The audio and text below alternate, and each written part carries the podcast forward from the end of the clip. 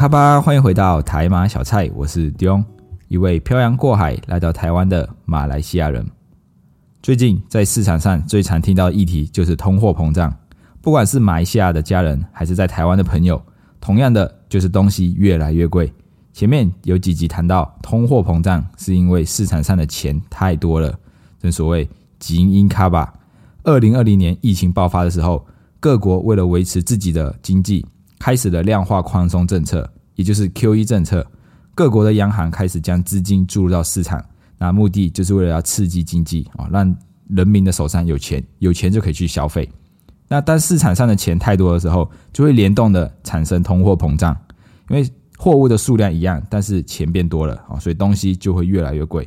那在这个量化宽松政策之后，就是紧缩政策，那钱就要把它收回来。所以全球的央行都开始在升息了。那这半年来已经累积升息了将近八十次，从今年一月累积到现在，美国升息了六码，英国升息了两码，韩国升息了五码，纽西兰升息了五码，加拿大升息了九码。所以大部分的国家，尤其是已开发国家都在升息了。那这些已开发国家升息，其实其实是为了要看通货膨胀，但是新兴国家呢，他们升息却是为了要捍卫本币。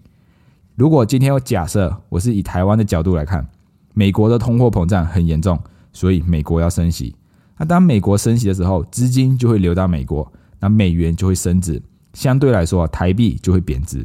而台币贬值呢，对于进口来说不是一件好事，因为台湾要进口国外的东西，就要先把台币换成美元，才能去买国外的东西。那台币贬值的话，就要用更多的台币去换到美元，也就是说。进口的东西会越来越贵。那以台湾来说，无论是传统传统的产业，或者是高科技的制造业，台湾本地能够提供的这个原物料其实是相当的有限，大部分还是要依赖进口。这就是台湾产业的一种特色，尤其是农产品原物料的进口几乎就占了百分之八十。所以，如果台湾任由台币一直贬值，一直贬值，其实也会连带的影响台湾的物价越来越贵，越来越贵。那全球经济最强的美国升息，其他的国家也要跟着升息，不然啊，本国的钱就会一直贬值。所以现在我们看到，为了要把通货膨胀的影响降到最低，各国的央行都在同步升息。但是呢，同步升息的同时，也会带来后遗症。先前因为超级的宽松政策流入股市和其他风险性资产的资金，把资产的价格都推高了。那现在因为升息的紧缩政策，这一些资金开始逃向更安全的避险工具。那资金从各国的股市抽离，就会导致股市崩盘。那从虚拟货币抽离，虚拟货币的价格就会下跌。所以最近啊，我们才会看到各大资产或者是各国的股市都在剧烈的波动，就是因为升息带来的连锁反应。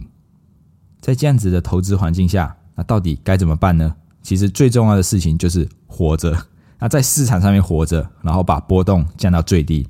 别人有可能亏损百分之五十就被扫出局了。那我们亏损百分之十啊，虽然还是亏损，但是至少还可以留在市场中。像前一两年大家在讨论的就是报酬率多少多少，我赚了多少趴，赚了多少趴，或者是我的资金多久可以翻一倍等等。但是今年呢，大家讨论的反而是投资组合亏损了多少，亏损了多少。所以手握现金又害怕通货膨胀吃掉购买力。那把现金拿去买股票，又害怕又担心股票会下跌，那到底该怎么做呢？其实就是在投资组合里面加入一些避险工具。在行情好的时候，我们要懂得拿钱去做投资；那在行情不好的时候，我们就要把钱转换到一些比较抗跌的资产上面。那避险呢？避险到底是什么意思？避险其实就是保护我们的获利，然后降低风险。那避险的目的不是在赚钱哦，而是要降低风险。这其实哦，跟我们买保险的原理是一样的。买保险每年都要付出保费，如果没有发生事情，就会觉得啊钱白缴了。但是当发生事情的时候，我们就会庆幸还好我们有买保险，因为可以从保险公司那边拿到理赔，然后减低财务的负担。那买保险的目的也不是为了赚钱，而是发生事故的时候可以保护我们的资产，这也是一种避险。那对于股票而言，帮股票避险的工具有很多种类，期货可能是大家比较常听到的。比如说，我手上如果握有股票，那我担心股价会下跌，所以就会去做空期货。那一边赚钱，如果股票如果这个股票资产继继续往上走的时候，股票就会赚钱。那期货这里因为是做空，所以就会下就会亏钱。那这样相互抵消，其实就不会有亏损。那反过来说，如果这时候股票价格下跌，虽然手头上的股票是亏钱的，但是这时候期货反而是赚钱的。那一赚一赔，其实也是相互抵消。所以这就是避险的工具，避险的功能。但是呢，避险也是要付出一些费用，像期货可能要付出一些手续费或者是保证金。其实就跟买保险的原理是一样，付出保费，当事情发生的时候可以获得保险公司的理赔。那当事情没有发生的时候，那保费就是缴出去了。正所谓这个天下没有白吃的午餐嘛，对不对？但是呢，我们的投资组合有可能不只有股票，所以一定还会有其他的避险工具，比如说黄金。公债、美元等等这些资产会成为避险的工具，主要是因为通常他们在股市下跌的时候，他们会上涨，所以才会一涨一跌相互抵消，才能达到避险的这个功能。那接下来我来分享一些避险的工具。第一个，日元，日元会成为避险工具哦，主要是因为日本一直在维持低利率的时代啊，几乎将近是零利率啊，也就是说，在日本借钱的成本超级超级便宜。所以日元哦，经常也成为这个套利交易的工具。很多的交易者就会去借日元，然后投资到其他比较高报酬的资产上面啊。比如说，如果我们去 A 银行借钱的利息是一趴，但是我们把钱存在 B 银行，却可以拿到两趴的利息，那么我们是不是就会去 A 银行借很多的钱，然后把钱存在 B 银行来赚取 B 银行的利息啊？虽然我不是数学家，但这听起来还不错吧？这就是套利交易。所以很多的交易者就会去借借日元，但是当股市发生剧烈波动的时候，这些交易者就会想要把钱赶快还给日日本啊，就会这时候就要把美元换换回大量的日币，所以日元就会有很大的需求，日元就会升值，所以才会形成啊，股市在下跌的时候，日元反而是升值的现象啊，所以这样子慢慢的这个日元也变成一种避险的工具，但是呢，现在这个日元。避险的效果已经没有以前这么好了，因为日元一直贬值，一直贬值，所以虽然在利率上面可以获利，但是有可能你换回日币之后，反而会赔更多的钱。所以慢慢的，现在日元已经变成没有这个避险的效果，已经没有以前这么好了。那在第二个避险工具就是黄金，黄金一直都是最常规的这个典型的避险工具。每当市场上面有什么波动哦，或者是风吹草动的时候，黄金总是大家会想到的一种避险工具。其它其实它的原因哦，就是因为黄金是一种实体的资产，而且数量是有限的。因为黄金的开采是有限的啊，你全这个全世界的黄金开采完就没有了，不会因为央行的发行而变多，不像这个我们的钞票一样，只要央行发行，钱就越来越多。所以哦，这个黄金的价值不会受到利率政策的影响。也就是说，假设全世界只有一百公斤的黄金，那随着央行印的钞票越来越多的时候，那这些黄金的价格就会越来越高哦，因为黄金就只有这么多。那随着钱越来越多的时候，黄金的价值就会被推升，所以它就有一种避险的效果。但是黄金的缺点就是黄金没有利息啊，你买黄金不会收到小黄金，所以它没有利息。那如果依照这样的逻辑啊，数量有限，那是不是大家可能就会想到数位货币？比如说比特币这一种，以太币这一种，因为以特呃这个比特币也是数量有限嘛，那比特币可不可以成为这种避险工具？那呃从这个原理来说，比特币有限，应该要成，应该要也可以成为避险工具哦。但是从这个去年啊，去年比特币价价格的高点到现在，其实也跌了百分之将近将近百分之五十啊啊！所以虽然比特币跟黄金一样数量有限，但是它们还是没有办法成为避险工具。因为它的波动性太高了，而且要成为避险工具的这个前提是，当股市这一些发生剧烈波动、下跌的时候，它可以上涨。但是，可以我们从最近这个走势来看的话，比特币跟股市一样，都是呈现下跌的趋势，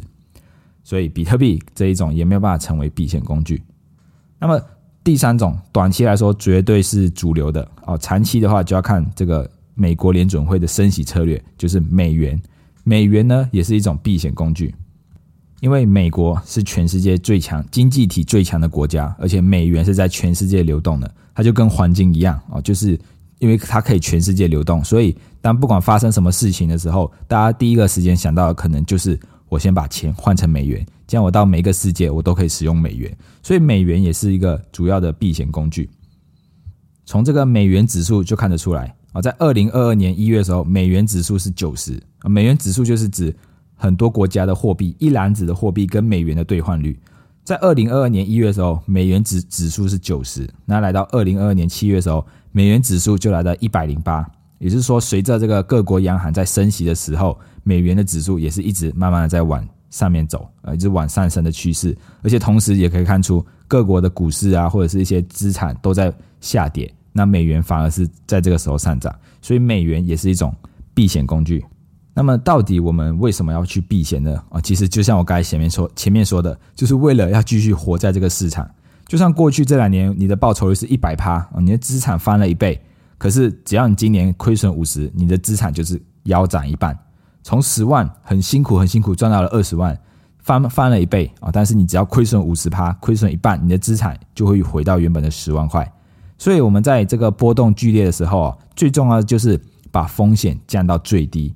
这就是为什么我们要做避险。举例来说，如果我们有避险跟没有避险的差别啊，举例来说就是，如果我有一百万，我拿五十万去买股票，那三十万买公债，二十万买黄金。哇，这样子如果当股灾来临的时候，五十万的股票可能跌了百分之二十，剩下四十万，但是公债跟黄金可能在这个时候各涨了百分之五，我变成了五十二点五万。这样子我整体的一百万，其实我只赔了七点五万，比起我一百万都拿去买股票。亏了百分之二十，就是赔了二十万，还要好的很多。如果有避险跟没有避险，就是这样的差别。所以，我们现在可以看到，在我们这个市场，现在股市或者是其他投资资产剧烈波动的情况下，其实很多人都会开始去选择一些避险工具，不只是我刚才前面说到的美元，或者是黄金，或者是一些公债。这些都是我们可以选择的避险工具。那把这一些避险工具加入我们的投资组合里面，其实就可以让我们的整个资产的波动降低很多。虽然会让我们的报酬率变得没有那么好，但是至少可以让我们的资产比较稳定，波动比较低，那就可以在这个市场上活得更久。尤其是随着我们资金越来越大的时候，避险就会越来越重要。因为当我们资金很小的时候，其实那个波动再大，钱也就这么多。但是，当我们如果手头上资金有一千万、两千万、三千万的时候，一个小小的波动可能就好几百万了啊，就有点像是我们在年轻的时候，我们可以承受比较多的压力，或者是承受比较多的变动。但是等我们老的时候，我们就只会想要比较安稳的生活啊。其实道理是一样的。好了，那我今天的这个分享就到这里。如果喜欢今天的内容，欢迎动动手指头滑到下方处留言评分五颗星，这样子可以让更多的人看见我们的频道。你们的支持是我们继续创作的动力，谢谢大家，我们下一次见，拜拜。